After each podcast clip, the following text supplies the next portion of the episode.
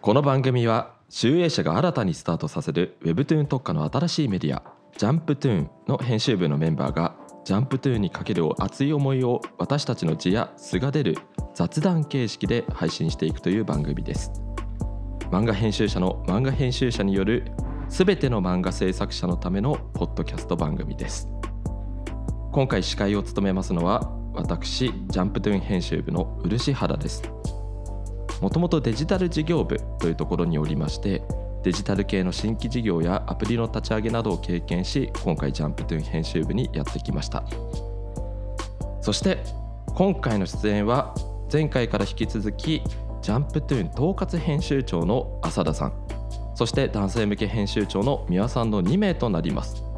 簡単に自己紹介からお願いできますか？はい、ジャンプトゥーン統括編集長の浅田と申します。キャリアを簡単に説明しますと、もともと週刊少年ジャンプのスタッフで、えー、とキャリアを始めて、その後、えー、とジャンプスクエアの、えー、と創刊、えー週刊ジャンプの副編集長、えー、JBOX 編集部という、えー書籍の編集長、キャラクタービジネスという、まあ、ライツ、えー、とマントアンガの愛の子みたいな、えー、とところ、そういったところを経て、Webtoon 事業の統括責任となっております立ち上げ作品としては、まあ、ワンピース、えーとブリーチ、ミスターフレスリング、アイシールド21、結界戦線などになります。よろしくお願いいたしますよ。ろしくお願いします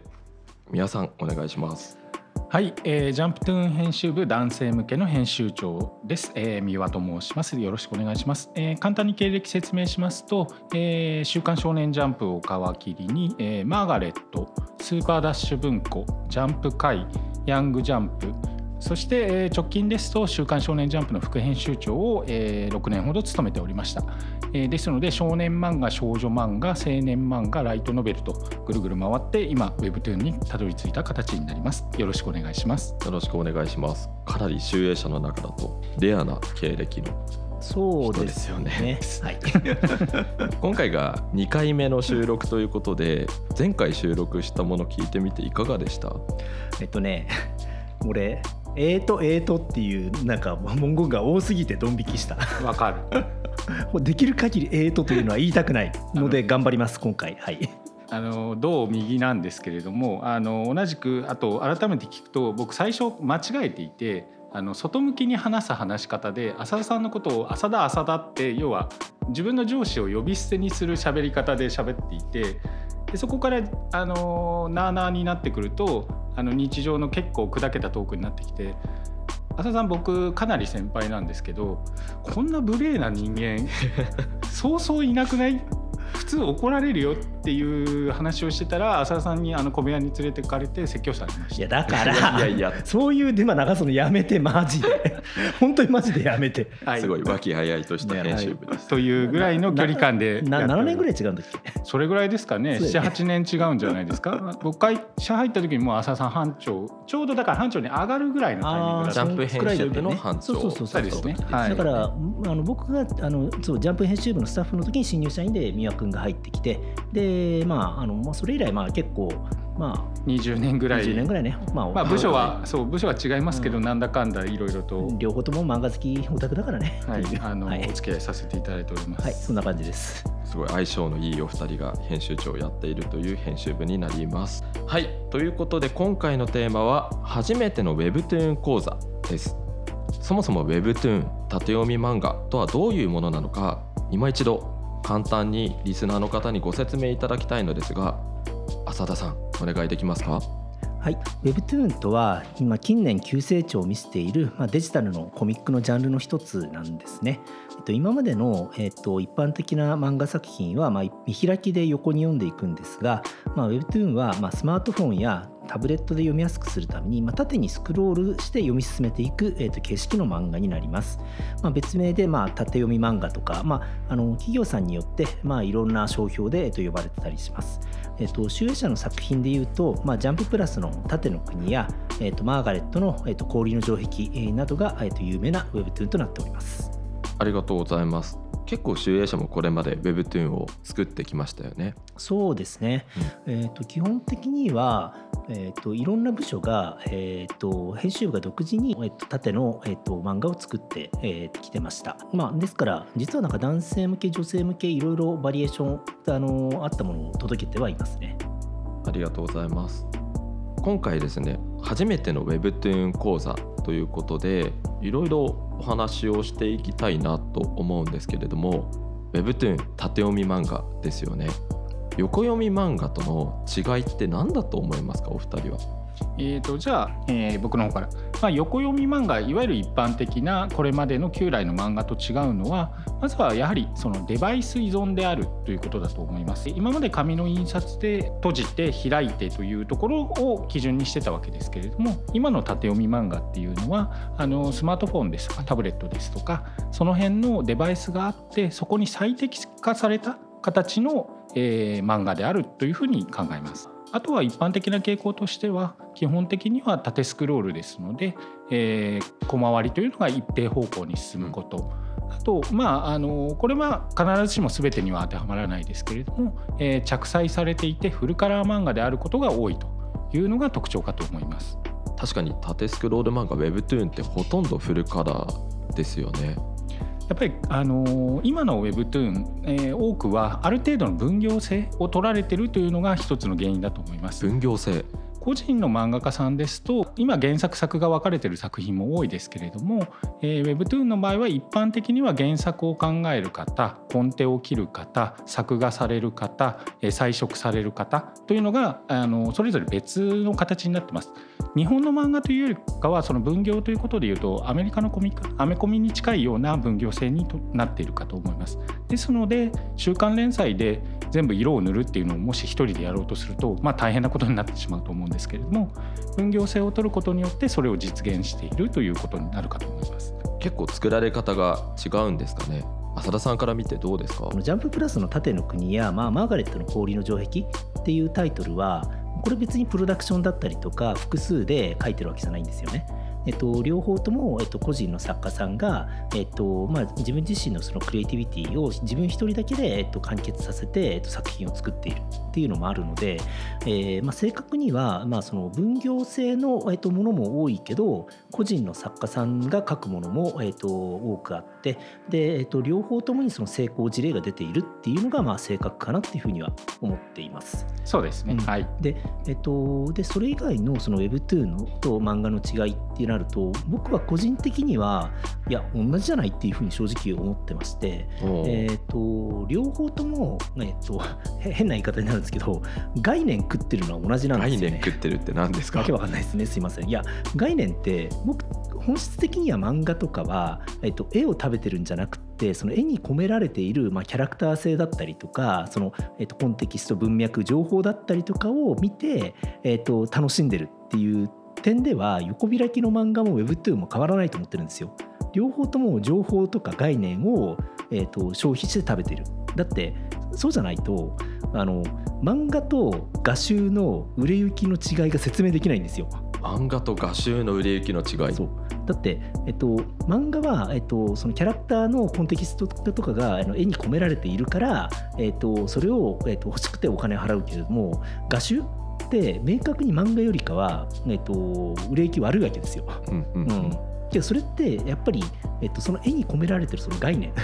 が、えっと、の量が違うからだと思うんですよね。うんまあ、画集にもよるとは思うんですけれども平均的にならすとそういう傾向はありますということですよね。だから、えっと、個人的には、えっと、横開きの漫画も、えっと、Webtoon も概念食ってるっていう点では同じで発表の技術的なスタイルえっと、見開きによって、えっと、表現できる、えっと、概念と、えっと、下一方のスクロールで、えっと、表現あのされる概念。まあされる概念じゃないな。されやすい概念か。あのそこが違いによってあるから横開きの漫画と縦の漫画との、まあ、ジャンルの違いが出来上がってるんじゃないかと。いうふうに思ってるんですけど、うん、ごめんなんかあんまりなんか初心者向けへの説明とかじゃなくて難しいぞって。僕らも今頭を使いながら浅田さんがおっしゃっている概念を食ってるってどういうことだろうって思ったんですけど宮さん20年の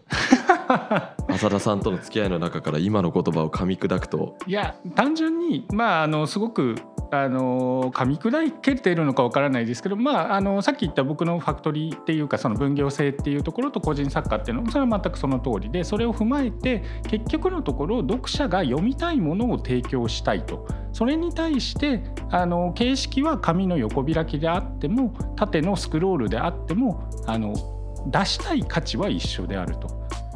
だからその今のスマートフォンに合わせた形式として Webtoon 縦読み漫画が出てきているのであって我々のその制作側の作るべきもの考えるべきことっていうのは変わってないんじゃないかっていうことかなと。まあ、翻訳ありがとうございます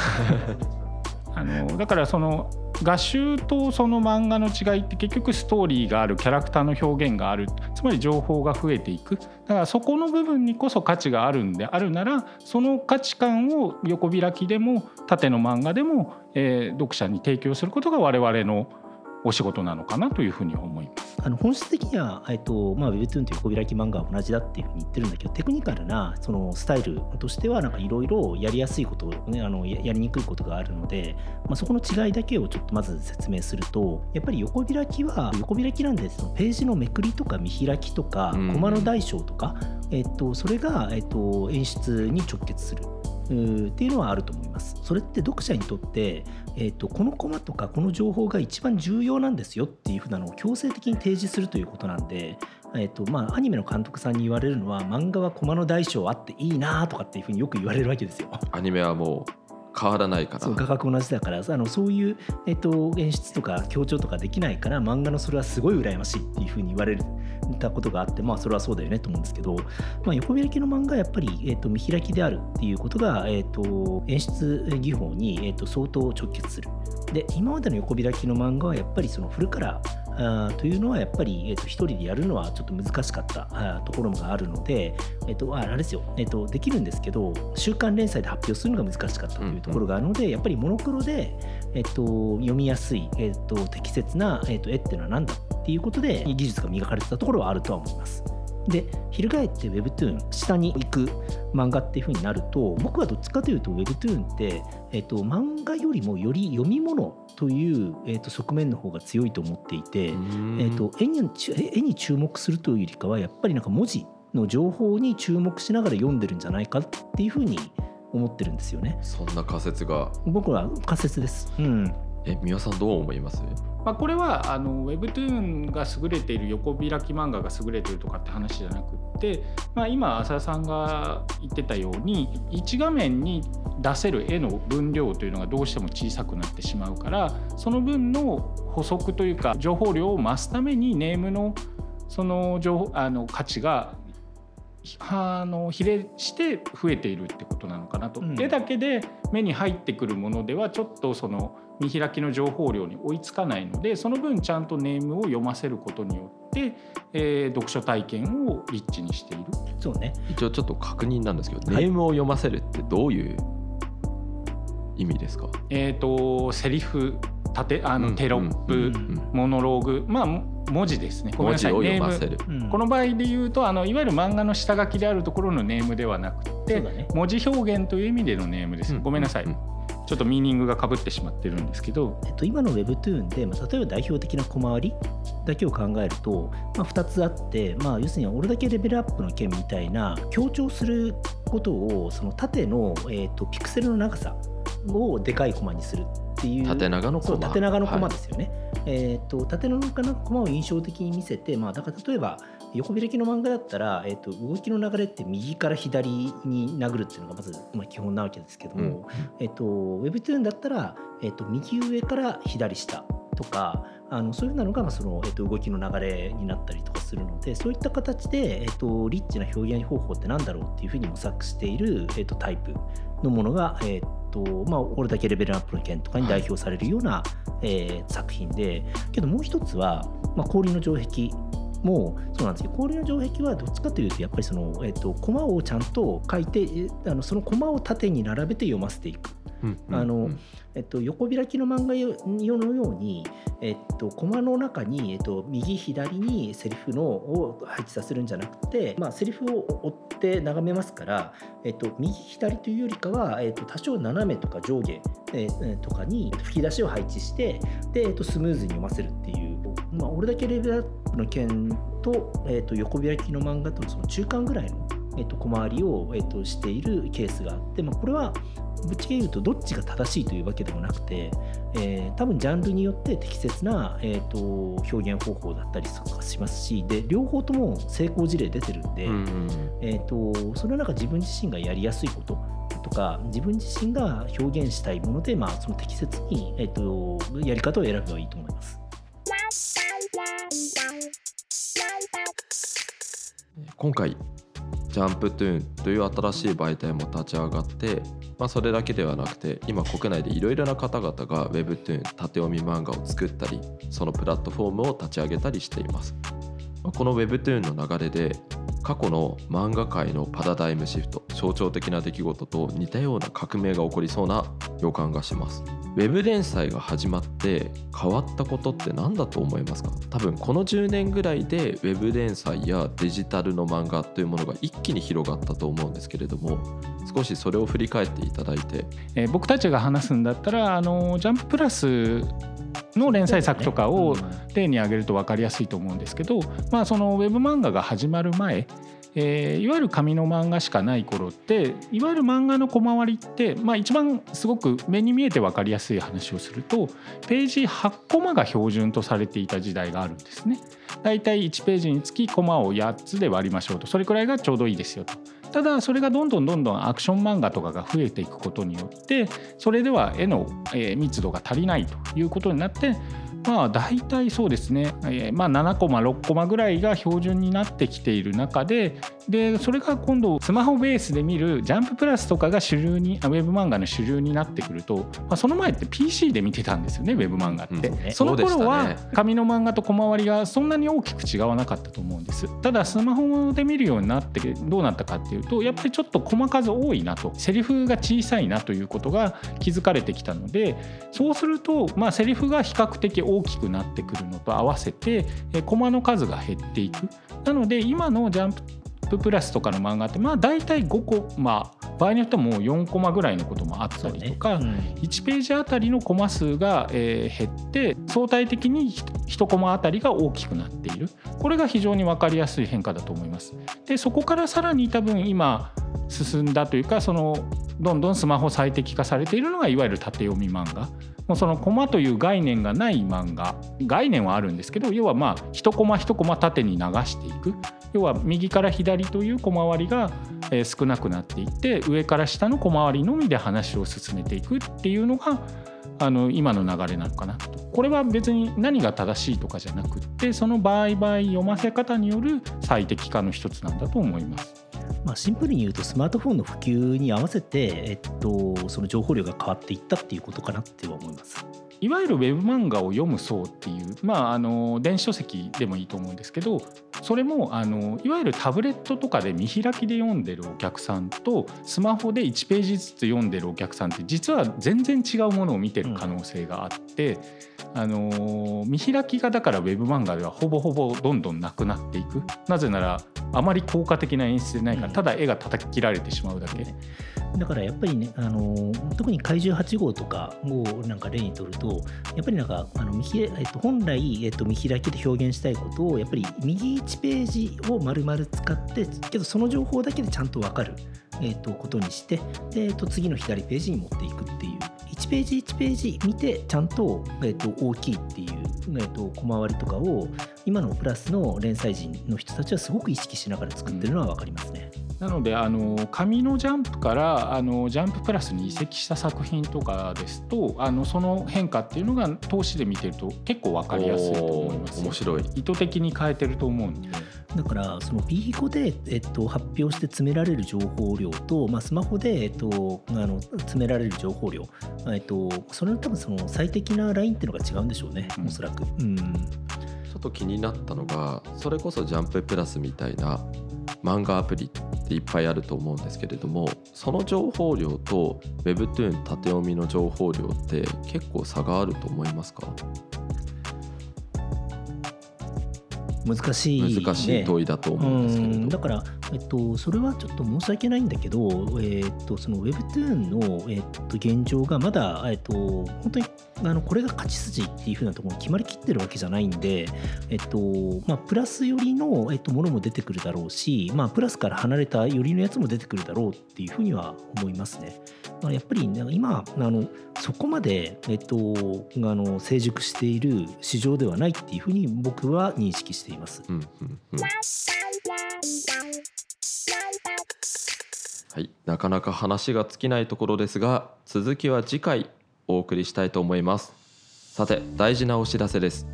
私たちジャンプトゥーン編集部は一緒にこのジャンプトゥーンを作っていく作家さんを募るためのコンテストジャンプトゥーンアワードを現在開催しております。ジャンル自由